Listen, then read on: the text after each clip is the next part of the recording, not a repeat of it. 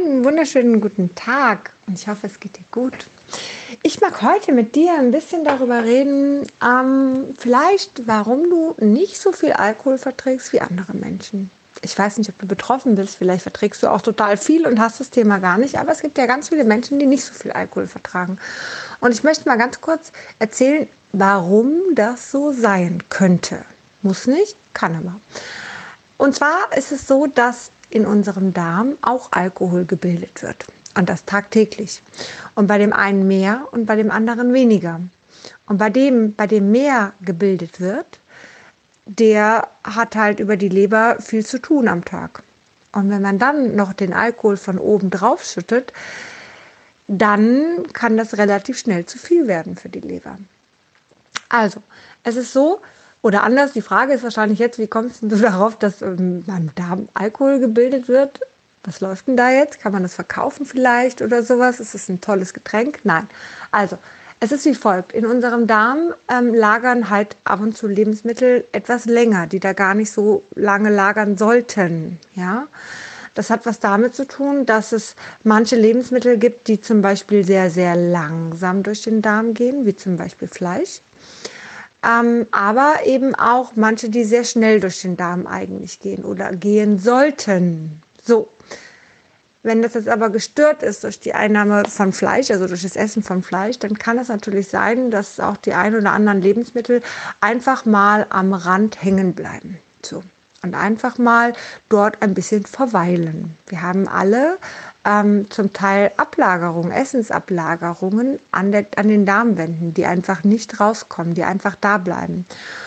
Und das Thema ist wie folgt, wenn Essen irgendwo lagert, vielleicht kennst du das so als Beispiel in der Natur, die Beeren, die da draußen am Strauch hängen, ähm, über den Winter, da ist auch irgendwann Alkohol drin.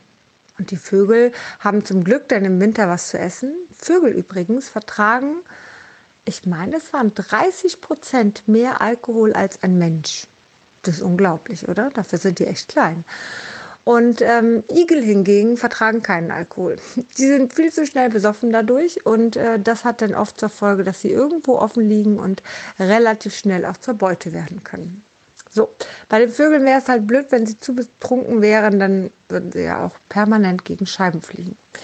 Vielleicht kann das auch der Grund sein, warum sie das tun. Man weiß es nicht. Ich lasse das jetzt mal offen. Ich bin jetzt auch kein Vogelexperte und da will ich mich mal ganz kurz rausschließen. Ich fand es nur sehr, sehr spannend, dass Vögel so viel mehr Alkohol vertragen, als wir das tun. So, weil das eigentlich fernab meiner Vorstellung war. Aber klar, wenn du darüber nachdenkst, geht es nicht anders, weil wie sollten sie sonst im Winter überleben, wenn sie die Beeren zu sich nehmen, die einfach Alkohol, wo einfach irgendwann Alkohol drin ist weil sie gären. Genau. Und genau dieser Prozess von der Gärung findet einfach auch in unserem Darm statt. So, täglich. Täglich also produzierst du in deinem Darm Alkohol. Mal abgesehen davon, dass du dann weniger Alkohol verträgst, ist die eine Sache. Das zweite Thema ist aber auch, dass ähm, ja, deine Leber die ganze Zeit damit beschäftigt ist. Und du kannst dir vorstellen, dass das nicht das Ideale für deine Leber ist. Und dann nimmst du vielleicht noch irgendwo eine Tablette, äh, ist die Leber schon wieder beschäftigt, dann isst du vielleicht recht viel Zucker oder recht viel Fett, wobei ich rede nicht von gesundem Fett, ich rede von ungesundem Fett, dann ist die Leber noch mehr beschäftigt. Also die Leber macht schon wirklich viel. Die Leber ist zwar ein Organ, was sich komplett erneuern kann, ja, also es ist ein großartiges Organ, aber trotzdem hast du nur eine Leber und ohne Leber kannst du nicht leben. Ja, dessen solltest du dir bewusst sein. Und deswegen solltest du vielleicht mal überlegen, hm, vielleicht könnte man ja mal einen kleinen Großputz im Darm machen, um genau das zu verändern. Es gibt ein paar Strategien dafür. Ich erzähle dir ein paar.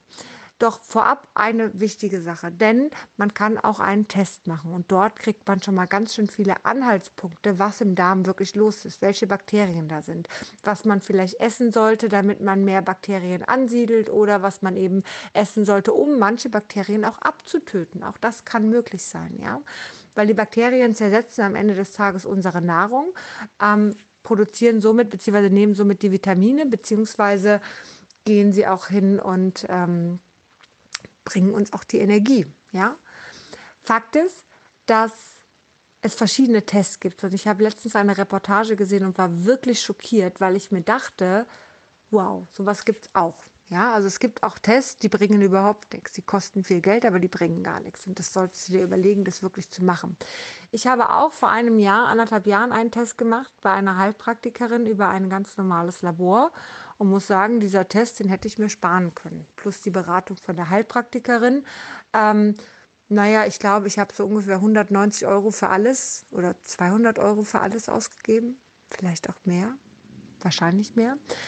Dafür, dass ich die Aussage bekommen habe, naja, du musst mehr Probiotika nehmen und Darmbakterien. Ja gut, das hätte ich mir jetzt auch so kaufen können. Das wäre jetzt kein Akt gewesen. Dafür hätte ich mir echt viel Geld sparen können. So, Jetzt habe ich ähm, ein Jahr später nochmal einen Test gemacht, aber bei einer anderen Firma, die eine ganz andere Strategie hat. Und die hat mich sehr begeistert. Nämlich, ich brauche keinen Heilpraktiker, der das Ganze am Ende des Tages eh nicht deuten kann und mir sowieso nicht wirklich was sagen kann. Ja, weil dieses Darmmilieu, das ist schon ziemlich komplex. Und selbst die Labore wissen zum Teil nicht alles darüber. Ja, also viel ist noch an Forschung dran. Und da ist einfach so der Hintergrund, dass man mal überlegen muss, ähm, wie soll denn ein Heilpraktiker, der ja auch tausend andere Themen hat, sich so damit auskennen, wie ein Labor sich damit auskennt? Und in diesem wundervollen Fach Chinesisch vom Labor in dem äh, Bericht versteht man tatsächlich wirklich kaum etwas. Auch ich nicht als medizinische Fachangestellte. Ähm, und das alles zu googeln und nachzugucken, ganz im Ernst, das sind zu viele Wörter, die man nicht versteht. Ja, also das ist wie eine eigene Sprache quasi, wie Chinesisch lernen spontan. Ich glaube, bei einem Fachtext über drei Seiten ähm, in chinesischer Sprache, wo du jedes Wort nachgucken musst, wirst du irgendwann auch nicht glücklich. So. Außer du hast viel Zeit und da Bock drauf. Okay. Also, Fakt ist einfach, dass es ein Labor gibt, die das Ganze anders machen. Die gehen nämlich hin und schicken dir ähm, verschiedene Bereiche, mit denen du was anfangen kannst, wie zum Beispiel Immunsystem oder deine Stimmung, keine Ahnung, dein Essverhalten und, und, und. Und verschiedene Krankheiten auch. Und schreiben denn dahin, okay, welche Bakterien sind. Du kannst mehr lesen, aber wirklich in einer deutsch verständlichen Schrift, dass du das verstehst, was da steht. Und du bekommst dementsprechend eine Ernährungsempfehlung, was Bakterien abtötet oder was du essen sollst, damit diese Bakterien, weil sie gut sind, ähm, bleiben oder angezüchtet werden können tatsächlich auch, ja. Oder was wie Kefir zum Beispiel, da sind halt Milchsäurebakterien drin. So, und das ist der Wahnsinn, weil damit kannst du als Laie was anfangen. Du hast eine Ernährungsempfehlung, du hast vielleicht auch eine Bakterienempfehlung, die du einnehmen sollst, ja, spezielle Bakterien. Sie haben auch gesagt, okay, es gibt nicht für jeden das Gleiche, sondern jeder Darm braucht andere Bakterien. Das ist halt so. Und da haben sie auch tatsächlich ähm, ja, verschiedene Angebote, die man nutzen kann. Ich persönlich habe sie genutzt. Ich bin super zufrieden damit. Ich würde es jedem empfehlen. Ich war auch skeptisch. Ich weiß nicht jetzt hier, ne? Ähm, aber am Ende des Tages wirklich kann ich sagen, ich kann es dir nur empfehlen. Und sie gehen auch ein bisschen anders vor, indem sie sagen, sie züchten die DNA vom Darm an. So. Wie gesagt, ich finde es mega. Ich habe tatsächlich bei dieser Firma angeschrieben, weil ich so begeistert war und weil ich es gerne weiterempfehle und gerade so oft weiterempfehle. Ich kann mir sogar vorstellen, das Helium zum Weihnachten zu schenken. Also du merkst, der Wert dieses Tests ist für mich sehr, sehr hoch angesehen, weil es mir auch danach so viel besser ging, nachdem ich wusste, was ich essen soll. Und wenn ich das esse, geht es mir deutlich besser, als wenn ich irgendeinen Mist esse. Fakt ist, dass ich angeschrieben, die Firma angeschrieben habe und gesagt habe, hey, ich hätte so gerne einen Rabattcode, auch für meine Klienten. Und den habe ich bekommen. Ich verdiene wirklich keinen Cent dabei. Also die haben mir ein Modell angeboten, womit ich Geld verdienen könnte. Das will ich aber tatsächlich nicht. Ich habe wirklich gesagt, okay, ich will nur den Rabattcode und damit im Endeffekt du vielleicht auch ein bisschen Geld sparen könntest, kannst. So, das sind, glaube ich, 10 Euro, wenn ich mich nicht irre. 10 Euro sind 10 Euro. Wenn du willst, ich schreibe ihn einmal hier in die, ähm, in die Beschreibung rein, dann kannst du ihn gerne nutzen. Der ist bis Ende des Jahres erstmal gültig, weil wir erstmal schauen wollten, ähm, genau, wie das so läuft. So, aber jetzt ganz kurz, wie kannst du den Darm noch reinigen? Also dieser Test, wie gesagt, wäre die Nummer eins tatsächlich, wo ich sagen würde, super.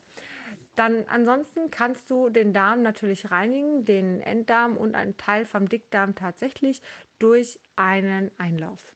So, das ist Punkt Nummer eins, was einem Teil von deinem Darm helfen kann. Das zweite, was dir helfen kann für den Dünndarm, ist, ähm, sind Flohsamenschalen mit Heilerde. Ja, wenn du das dreimal am Tag zu dir nimmst, und zwar einen Teelöffel von, dem, von der Heilerde und einen Esslöffel von den Flohsamenschalen, mischen, schnell trinken, dann hast du wie einen Scheuerschwamm, der durch deinen Darm geht, unter anderem durch deinen Dünndarm und damit wirklich ganz, ganz viel reinigt. Dann natürlich, was soll ich dir anderes sagen? Fasten ist grundsätzlich gut, weil der Darm sich dann nämlich automatisch auch ein Stück weit reinigt, ja. Zusammen mit der Heilerde und den Flohsamenschalen, mega. So, zusammen mit dem Einlauf, mega. Solltest du auf jeden Fall kombinieren, wenn. Ähm, was dann noch unfassbar gut wirkt, ist die Zwiebel. Die Zwiebel reinigt einfach auch und entfernt viele negative Bakterien, die da nicht hingehören. Ja, jeden Tag eine rote Zwiebel, im besten Falle roh essen. Das kann auch ein Salat sein, keine Ahnung, wo auch immer in die Ernährung mit einbauen und du wirst eine Veränderung fühlen. Was noch hilft, und da haben wir die Zwiebel ein bisschen, weil das ist nämlich das Zwiebelthema auch, weil da auch Schwefel drin ist, aber was halt auch einzeln hilft, ist der anorganische Schwefel. Der tut aber weh und der stinkt. Und das ist etwas, dafür braucht man meistens Zeit. Ich finde, wenn man mal die Option hat, sollte es man, man es mal probieren. Aber ich verstehe, dass du sagst, nee, also da habe ich keine Zeit für, weil ganz im Ernst, nach anorganischem Schwefel, du stinkst. Da, da gibt es auch keine Ausrede, da gibt es auch kein Ver, Ver, Ver, Verblümeln oder sonst was. Wirklich, man stinkt. Unerträglich. ja, und wirklich, deine Familie wird es dir nicht danken, dass du das machst. Auch wenn es eine unfassbare Reinigung ist, du hast unfassbare Bauchschmerzen, unfassbare Blähungen, weil da wirklich viele Darmkeime abgetötet werden. Aber es ist eine wirklich gute Reinigung. Es ist ein bisschen wie den Darm auf Reset stellen. Und anorganischer Schwefel, nur mal so am Rande, kostet, glaube ich, ein Kilo 6 Euro oder so. Also das ist jetzt nichts, wo ich sage, ist jetzt hier Marketingprodukt oder sonst was. Nee, das Zeug kostet nichts. Entgiftet mega. Du brauchst halt auf jeden Fall dazu etwas, ähm, eine, eine, eine richtig gute Alge, die viele Giftstoffe aufnimmt, weil du wirst merken sonst, dass du relativ schnell rückvergiftet wird, weil da so viele Giftstoffe freigesetzt werden. Ähm, da macht das auf jeden Fall Sinn. Ja, das jetzt erstmal dazu. Das sind also, glaube ich, so die Reinigungssachen, die ich super finde. Natürlich gibt es auch so Sachen wie mit Nelken, mit äh, Bitterstoffen, Bitterkräutern, ja, sowas. Alles auch Reinigungsprozesse, die man machen kann. Ähm, morgens früh vielleicht auch mal ein Glas warmes Wasser oder ein warmes Wasser mit einem Schuss Zitrone drin. Also all das sind auch Reinigungsprogramme natürlich, die man machen kann. Ich glaube, das waren jetzt die, die ich so mal auf den Punkt bringen würde und mal gegenüberstellen würde, was könnte ich machen. Wahrscheinlich ist das Fasten deutlich leichter als der anorganische Schwefel, ja. Und wenn du sagst, nee, Fasten ist mir zu viel, dann ist wahrscheinlich die Zwiebel deutlich einfacher und die Flohsamenschalen mit der Heilerde. Also du merkst, es gibt für jeden Typ etwas und man kann immer anfangen und man kann sich ja immer steigern, ja. Ebenso ist auch ein toller Reinigungsprozess natürlich Basenfasten mega, weil damit entsäuerst du erstmal und damit hast du auch ganz viele Giftstoffe, die du rausbringst aus deinem Darm. Ja. Also ich bin gespannt, was du ausprobierst. Schreib mir doch sehr, sehr gerne einmal, was du ausprobierst oder wie du dich danach auch gefühlt hast oder was du vielleicht auch tatsächlich kennst. Ich bin sehr gespannt, gerne per Instagram oder per E-Mail oder wie auch immer wir connected sind. Ich freue mich auf jeden Fall, wünsche dir einen zauberhaften Tag. Ups. Und sage auf Wiedersehen.